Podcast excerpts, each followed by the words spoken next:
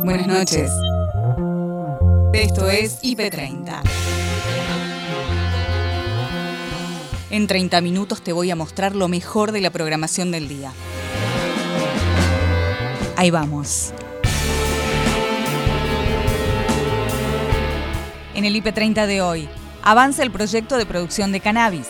Estamos muy contentas, contentos, porque esta ley va a ser ley antes de fin de año. Ustedes saben que tiene la media sanción del Senado, ya tiene la aprobación de las dos comisiones por las cuales pasó, que fueron Agricultura y Presupuesto, así que todo indica que la próxima sesión en diputados va a ser ley y Argentina va en el siglo XXI a inaugurar una nueva industria, que es la, la industria del cannabis.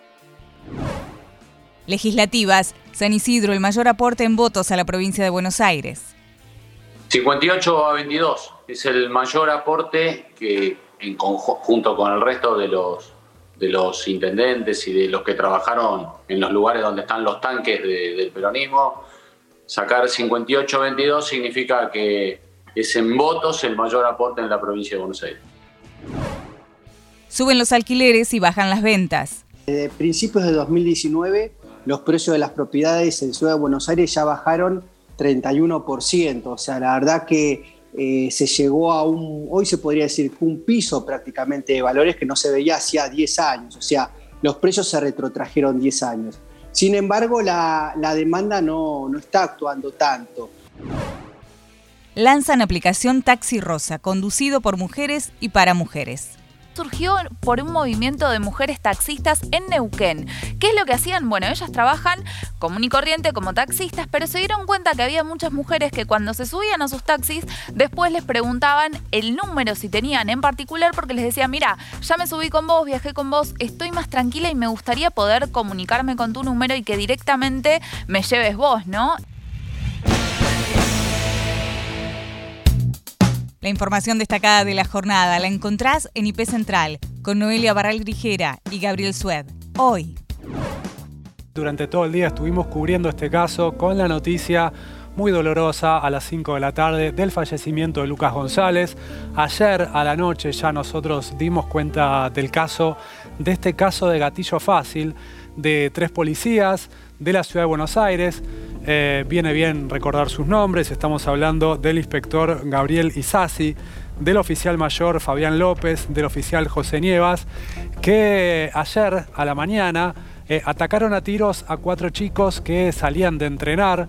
Eh, en ese ataque a tiros asesinaron a Lucas González, que bueno, estuvo peleando entre la vida y la muerte durante algunas horas y finalmente falleció hoy a las 5 de la tarde en el Hospital El Cruce de Florencio Varela. Recién ahora, ustedes lo veían en la pantalla de IP, casi eh, un día y medio después de ocurridos los hechos, la ciudad de Buenos Aires, en la persona de Marcelo D'Alessandro, el eh, responsable del área de seguridad porteña, dio eh, respuesta, dio su versión de los hechos sin abundar demasiado. Ayer la policía de la ciudad de manera extraoficial se había dedicado a sembrar información que no se condecía con lo que había ocurrido. De hecho, nuestro compañero Diego García Sáenz se lo preguntaba específicamente a Alessandro recién en la conferencia de prensa, hablando de un enfrentamiento, de que los chicos eran ladrones, de que tenían un arma. Bueno, nada de esto termina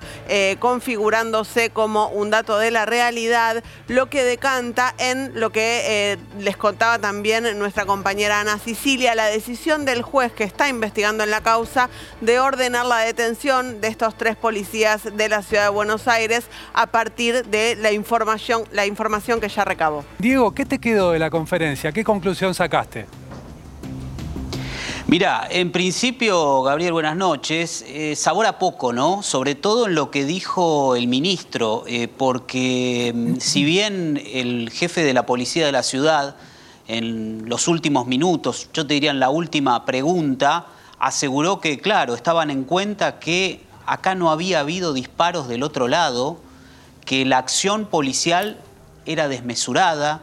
Evidentemente fue él quien tal vez hizo cargo, pero hay muchas cuestiones en juego y vos recién hablabas de algo fundamental, porque tiene que ver cómo se conoció el camino de la información en este caso. Todos los días cada hora, los periodistas especializados en información policial recibimos cientos de partes. Recibimos partes, recibimos información de prensa.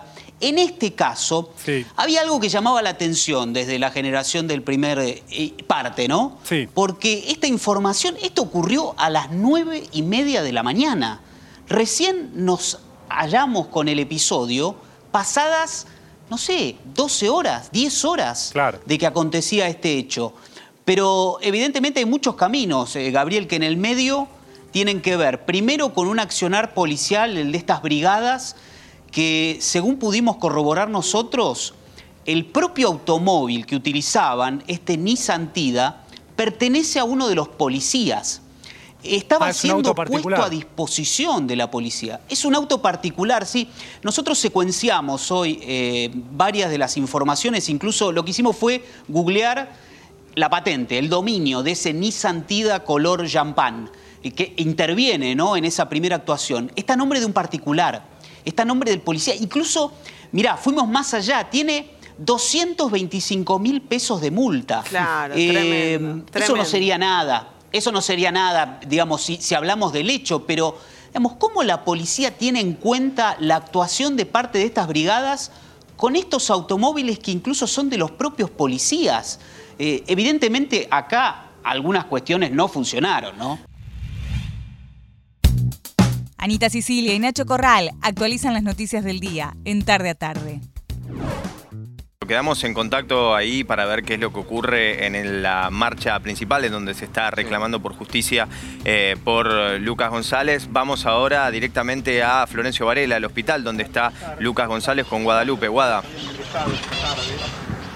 Sí, en este momento han permitido el ingreso de, todas las personas que estaban aquí afuera del hospital. Pidieron que tranquilidad, que, puedan avanzar para acompañar a la familia sin disturbios. Estas eh, fueron palabras de, de personal del hospital que se acercó hace unos segundos para, para poder acompañar a la familia. Permitieron el ingreso de todas las personas que estaban acá afuera, aquí a la entrada del hospital del cruce, en Florencio Varela como acompañamiento a la familia. Y aquí nos quedamos, ¿no? Viendo este momento. Bueno, allí está nuestra compañera Guadalupe Regalsi trabajando en el hospital del cruce de Florencio Varela. Recién acaban de abrir eh, los portones principales, ¿no? Para que aquellos familiares, amigos, amigas eh, que están ahí pidiendo justicia y en este abrazo simbólico, ¿no? Esperando eh, el parte de, de Lucas, 17 años, dos balazos en la cabeza, muerte cerebral. Anita. Está allí en la espera. Sí, Guadalupe. Anita, Nacho, estamos con Emanuel, es su tío. Estamos con el tío, con Emanuel. Tío de Bueno, Luca era mi, mi sobrino del corazón. Eh, bueno, acaba de fallecer. Eh, lo único que le pedimos a todos es que respeten la intimidad de la familia porque están destrozados. Le queremos agradecer a todos los que estuvieron y que están. Y lo único que vamos a pedir ahora más es justicia por Lucas. Nada más que eso. Así que le pido a todos, por favor, que ya que la familia estuvo siempre con ustedes y le dio todas las notas, lo único que le pedimos es que por favor respeten la intimidad ahora. Nada más por menos un tiempo, cuando ellos puedan, hablarán de vuelta con ustedes como lo hicieron durante todo el día. Así que nada, el- Luca va a seguir, Luca va a seguir en los corazones porque la familia tuvo un gesto gigante con otras, con otras personas que por ahí no la están pasando bien, así que bueno, nada, nada, Emanuel, ¿iban a ir a ver al presidente? no, son todos rumores, nada, no, hoy, hoy, hoy estamos, es Luca nada más, queremos justicia nada más que por Lucas, todo está por maldita policía, como dijimos, no queremos más que estos hijos de mil putas vayan presos, como tienen que ir, porque son los delincuentes, ellos son los delincuentes, no lo que quisieron hacer con los nenes. ¿eh? Ensuciar a, a cuatro nenes que venían de jugar a la pelota ¿eh? y terminó en esto, en la muerte de Lucas. ¿Eh? Basta, Argentina, basta, démonos cuenta, esto se tiene que acabar. Y, le hablo a todos los políticos, ni, de uno ni de otro, todos juntos, basta. Basta, no queremos más estas muertes de estos chicos, chicos que iban a entrenar, a jugar a la pelota, terminan muertos acá con dos tiros en la cabeza por cuatro policías faloperos, así nomás, córtala vamos a hacer. Y lo, lo vuelvo a repetir, gracias a todos ustedes, a todos los que estuvieron, porque demostraron que estos chicos no eran ninguno delincuentes. Como le pasó a Lucas, que gracias a ustedes hoy pudimos dar vuelta, así pasan todos los días en la Argentina, que muestran como que si fueran chorros, como si fueran delincuentes y le meten una pistola de plástico, como le quisieron hacer a Lucas, bueno, lo pasan con muchos, muchos chicos en el país. Démonos cuenta que esto no tiene que pasar más, muchachos. El crecimiento de los chicos ahora puede medirse por el celular. Gerson Mancela explica la aplicación Jirafa App.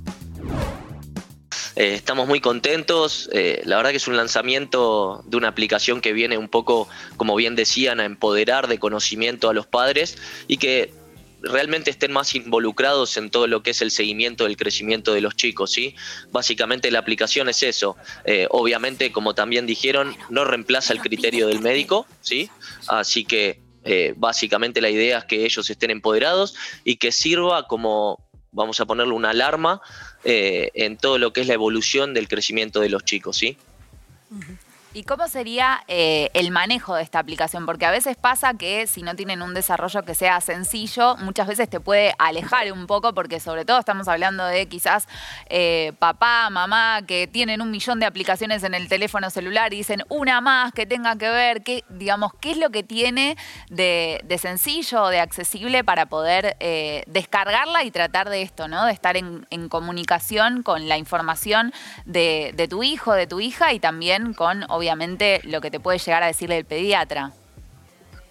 No, la verdad que es una aplicación eh, en principio gratuita, sí, que eso es fundamental y que obviamente es muy fácil de utilizar, sí, en tres simples pasos eh, ya pueden eh, básicamente estar utilizándola, ¿sí? El primero es obviamente creando un perfil donde se ingresan los datos básicos del chico, ¿sí? Como nombre, eh, fecha de nacimiento y sexo, ¿sí? Y luego, eh, ya a partir de ese momento, la madre padre puede ir eh, cargando la altura, ¿sí? Pes y peso del niño, obviamente colocando la fecha también en, la que lo va haciendo y esto lo que hace y, la, y la funcionalidad principal es que combina la información cargada con las curvas de crecimiento de la Organización mm. Mundial de la Salud y la Sociedad Argentina de Pediatría. Entonces, lo que pueden ver los padres es si los chicos están creciendo dentro de los parámetros normales, ¿sí?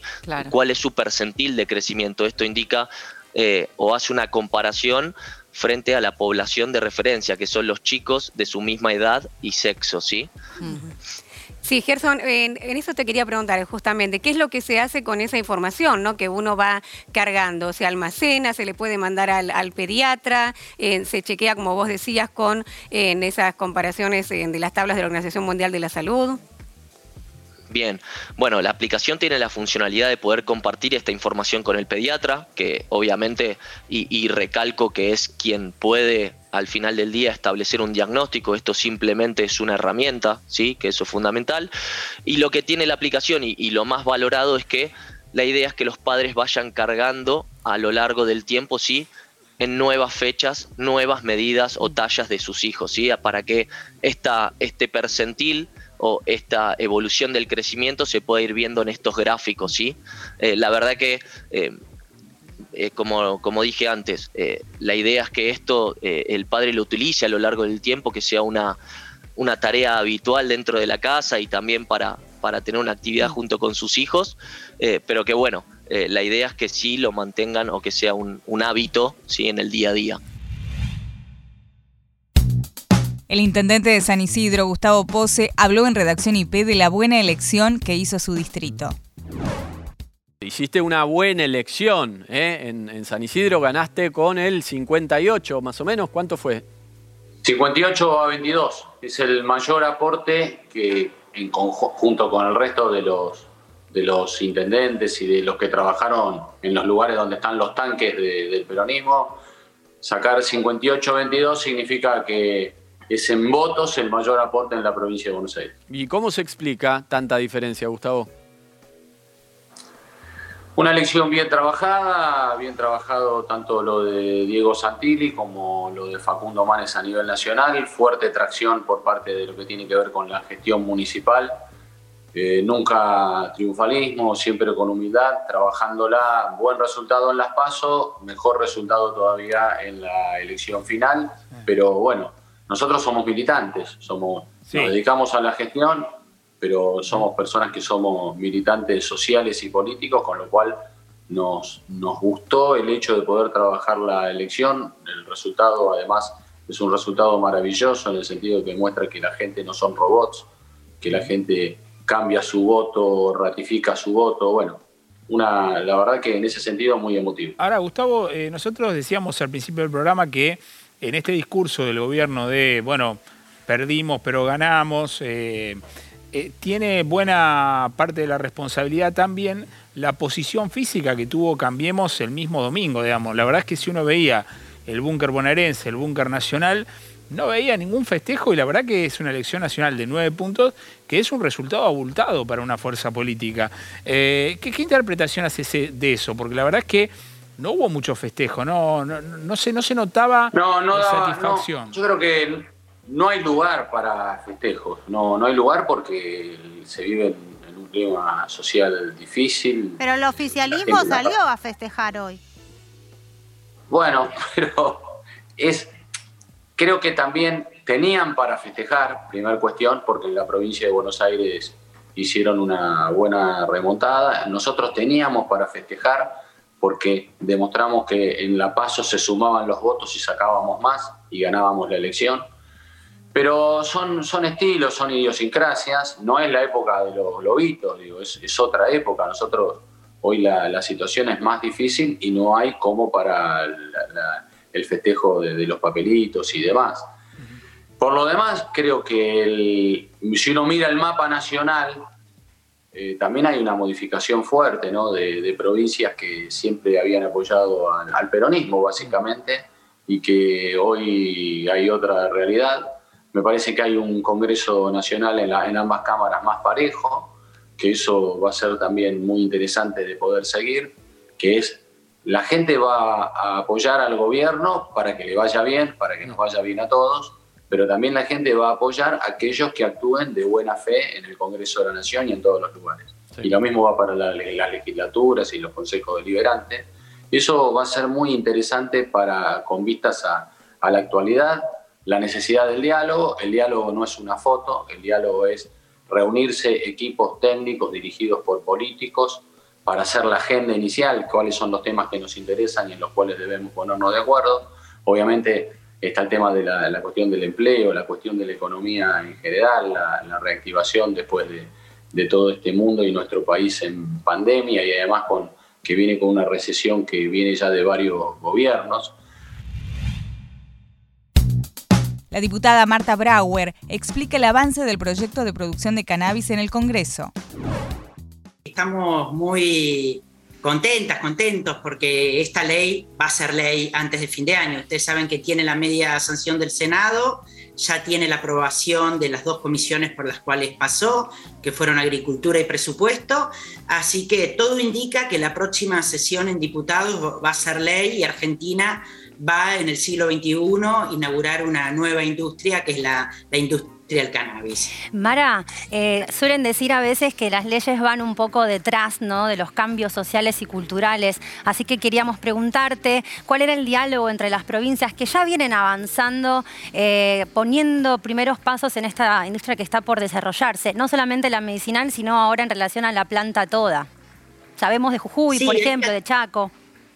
Claro, hay 14 provincias que ya tienen leyes regulatorias y que están esperando justamente, eh, y, muchos productores que están esperando esta ley para, para ponerse a, producir y poder comercializar. Porque actualmente tenemos una ley que es de, solo de cannabis medicinal, pero autoriza eh, al Estado a producir para investigación y para este, otorgar, brindar de manera gratuita a aquellas personas que están este, con tratamiento, claro. Con un tratamiento. Pero esto se importa, eh, el precio es altísimo y teniendo en Argentina la capacidad y el conocimiento para producirlo, porque en Argentina no solamente tenemos las tierras, los, los climas ideales para para el cannabis, sino tenemos muchísimos ingenieros agrónomos, especialistas en la materia, tenemos un grupo del CONICET, este, eh, conducido por la licenciada Cochen, que investiga las distintas variedades del cannabis y sus efectos. tenemos desarrollo también de muchos emprendedores que ya eh, tenemos semillas propias en Argentina. De hecho, se está produciendo un blanqueo de semillas argentinas, porque en una primera etapa vamos a tener que importar semillas, por ejemplo, la del cáñamo, que son semillas certificadas que demuestran que son del cáñamo y que tienen la característica de producir muy bajos contenido de THC por eso van a tener, eh, tienen dentro de la ley una regulación mucho más eh, fácil, eh, menos complicada que la que va a tener el, el, cannabis que sí tiene THC, o sea, el principio psicoactivo. Pero bueno, se crea una agencia, esa agencia va a ser la encargada de dar las licencias, dar los permisos, va a haber un Consejo Federal muy fuerte donde las provincias van a opinar y, van a este, dar su autorización para los cultivos en sus provincias y bueno, y después todo lo que tiene que ver con la industrialización. Claro, eso te quería preguntar, Mara, porque me parece que es central para la Argentina, ¿no? En un momento en el cual la, exportar, desarrollar una industria es tan necesario, ¿no? Tan imperioso, si querés, para, para un país pujante y poder exportar, que entre en dólares. Digo, cierra por todos lados esto. Cierra por todos lados, claro, no, no, no, no vamos a primarizar, no es que nosotros vamos a exportar las flores todo lo contrario, acá se va a hacer los distintos tipos de cannabis medicinal o paliativo o terapéutico y después, bueno, todo lo, producido con el cáñamo, ¿no? Es una industria importantísima. Ya en Expo Cannabis vendían este, cervezas saborizadas con, con cannabis, este, bueno, anteojos, la línea de anteojos me olvidé de ponérmela para salir al aire con Te iba a preguntar eso, te íbamos a pedir eso. Sabemos que tenés anteojos y zapatillas hechas de, directamente de la planta del cáñamo. Sí, tengo anteojos, zapatillas, bueno, eh, se hace bioplástico. Ustedes saben que Volkswagen, Lotus, Mercedes-Benz ya hace autopartes con cáñamo. Germán Picasso de Reporte Inmobiliario conversó con Alejandra y Ariel sobre los precios de las propiedades y de los alquileres. Desde principios de 2019, los precios de las propiedades en Ciudad de Buenos Aires ya bajaron 31%. O sea, la verdad que eh, se llegó a un, hoy se podría decir, un piso prácticamente de valores que no se veía hacía 10 años. O sea, los precios se retrotrajeron 10 años. Sin embargo, la, demanda no, no, está actuando tanto. Pero sí lo que les tengo que decir es que el último trimestre esta baja de precios se está minorando. El último trimestre los precios bajaron 0,6% nada más, por lo que se podría empezar a prever que los precios se podrían volver a mesetar, ¿no? Por lo menos no seguir cayendo. Claro. Precios de venta. Y mientras tanto, claro, la contraposición, ¿no? Y es una consecuencia, me imagino también, el tema de los alquileres, ¿no? Cuesta cada vez más alquilar en las ciudades más grandes de la Argentina, no solamente en la ciudad de Buenos Aires, veía un reporte el otro día, lo mismo sucedía en Rosario, en Córdoba. Eh, bueno, ¿hasta dónde, no? Eh, pueden llegar a irse los alquileres, Germán.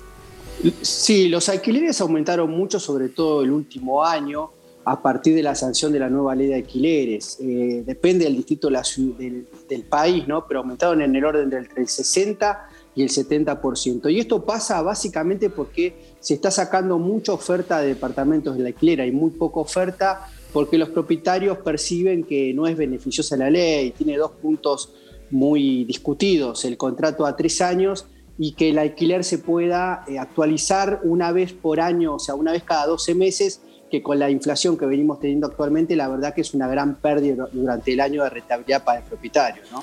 Germán, ¿con cuántas situaciones se encuentran en donde, me imagino que con la mayoría, ¿no? Tienen que empezar a negociar, digamos, ¿no? Más allá del número que da la ley, se negocia entre el propietario y el inquilino. Claro, lo que pasa es que cuando se te vence un contrato, vos ahí tenés que negociar eh, el inquilino con el propietario, ¿no? Claro. ¿Y qué pasa? Ahí se busca oferta de departamentos o de casas similares en la zona. Y ahí es cuando verifican que los precios de las propiedades eh, aumentaron muchísimo los alquileres. Hoy es muy difícil encontrar algo por debajo de 25 o 30 mil pesos. Y si empezamos a hablar de inmuebles más o menos de, calidad, más o menos bien ubicados, vas de los 40 a 50 mil pesos para arriba. O sea, la verdad que los precios aumentaron bastante. Y es lo mismo que se está viendo con los alquileres en la costa, ¿no? Ustedes fíjense que lo que se está pidiendo por, por una semana en la costa, en las localidades que, busca la gente, las localidades más buscadas, eh, son realmente muy altos los precios. Germán, ¿qué consejo le puedes dar a aquellos que, por ejemplo, están en su departamento, bueno, se agranda la familia por X motivo, necesitan mudarse a un departamento más grande? ¿Qué cosas puedo tener en cuenta? ¿Cuáles son las zonas? ¿A dónde recomendás? ¿Cómo para que esto no sea una misión imposible, no? Mira, eh, la verdad que siempre es una misión casi imposible. Yo lo que te voy a decir es que, bueno, los precios bajaron 30%, pero si bajaron para el que vende, bajaron para el que compra también. Entonces, tal vez sea un buen momento porque al estar un poquito más bajo los precios, la diferencia de valor que tendrías que poner para mudarte a lo mejor a un dormitorio más no sería tan alta como con un mercado muy expansivo o al alza, ¿se entiende? Conducido por mujeres y para mujeres lanzan la aplicación Taxi Rosa. Flor Barbeira nos cuenta los detalles de esta iniciativa surgió por un movimiento de mujeres taxistas en Neuquén. ¿Qué es lo que hacían? Bueno, ellas trabajan común y corriente como taxistas, pero se dieron cuenta que había muchas mujeres que cuando se subían a sus taxis, después les preguntaban el número si tenían en particular, porque les decían, mira, ya me subí con vos, viajé con vos, estoy más tranquila y me gustaría poder comunicarme con tu número y que directamente me lleves vos, ¿no? Eh, lo que decían eh, estas mujeres que comenzaron a reunirse, primero eran 12, ahora ya son más de 20 conductoras, es que también a ellas les daba cierta seguridad, ¿no? Porque eh, recién ustedes hablaban, a la hora de trasladarse, ¿no? Eh, nos ponemos en lugar quizás de la persona que tiene que tomarse, eh, en este caso, un medio de transporte privado. Bueno, sos mujer y probablemente te sientas más segura con una mujer al volante, porque nos ha pasado, me imagino que más de una debe tener algún tipo de experiencia. Esto no quiere decir, obviamente, que todos los conductores varones actúen de esa forma, pero sí es una realidad que muchas veces estamos expuestas a la hora de trasladarnos de manera privada, sobre todo en horarios nocturnos, ¿no? Y en algunos lugares donde puede llegar a ser peligroso. Es el clásico mensaje de preguntarle a tu amiga o decirle a alguna otra mujer, avísame por favor cuando llegues, ¿no? Me imagino que si todas buscamos en WhatsApp, eh, en la lupita de los mensajes y ponemos llegaste, vamos a tener miles de mensajes con distintas mujeres preguntándoles si llegaron bien o avisando en nuestro caso si llegamos. Hay aplicaciones, hay opciones para mostrar el trayecto que estás haciendo para que otra persona sepa por dónde estás yendo. Bueno, hay otras aplicaciones. Sí. Es súper importante esto que estás diciendo y es importante decir que no se trata de una discriminación que nosotras hacemos eh, frente a los conductores varones de taxi, de remises, de lo que sea, sino por el contrario, una realidad que efectivamente ocurre entre nosotras y muchas mujeres, casi, como bien decías, muchas de nosotras podemos contar un episodio de pánico arriba de un taxi de noche. Es una realidad que solamente nosotras sabemos que existe y que lamentablemente, eh, digamos, desde el otro lugar, si nunca te pasó, por suerte, quizás es más difícil también comprender esta situación y justamente como decía Sagus, no es una cuestión de discriminar por discriminar en género, es una cuestión que la mayoría de las mujeres lamentablemente tuvimos que pasar y pasamos y que muchas veces optamos por otros trayectos y otras formas de viajar o simplemente por no ir a lugares por el hecho de no subirte eh, en un auto con un desconocido conocido que no sabes qué es lo que puede ocurrir, ¿no? En este caso, eh, a ver, fue una decisión un poco improvisada la que surgió en Neuquén, porque eran mujeres taxistas que veían que las chicas le pedían eh, el número particular y ellas se empezaron a agrupar y muchas veces les sucedía que otra de las cuestiones, ¿no? Ahora si nos ponemos desde el lugar de la conductora, también es riesgoso que se pueda subir algún varón y quedar expuesta frente a esa situación, ¿no? Con ganas de ir a Qatar, Lean y Pía charlaron con Santiago González y nos ponemos a hacer números para ver cuánto nos sale ir a ver a la selección. La verdad que la clasificación impulsó muchísimo eh, la cantidad de consultas, eh, pero la verdad que esto ya viene así desde que fuimos campeones de América, si hay que ser sinceros. Mm. Hola Santi, ¿cómo te va? Eh, vos sos una integrante de una de las agencias eh, más serias que hay, porque hay mucha gente que quiere viajar a Qatar y no sabe. Hoy en día, si quiero agarrar y rompo el chanchito, le pido ayuda a Pi, a Maxi, que este, tienen mucho dinero, y digo, bueno, páguenme el viaje a, Qatar. ¿Cuánto me sale ¿Cuánto, sale viajar a Qatar? Por lo menos el pasaje, la estadía, la comida, ¿en cuánto estamos, ¿de cuánto estamos hablando para la gente que está del otro lado, que está desesperada para viajar a Qatar? Y mira, este, nosotros estamos ofreciendo paquetes para la fase de grupos en un principio, después, bueno, hay quienes quieren agregar instancias finales, pero Estamos hablando de tres partidos de fase de grupos con la, estadía ya sea en Doha o en Dubái, porque bueno, nosotros manejamos ambos destinos. Eh, a partir de los 7.800 dólares eh, ya tenemos paquetes eh, que incluyan estos servicios, ¿sí? las entradas, las estadías.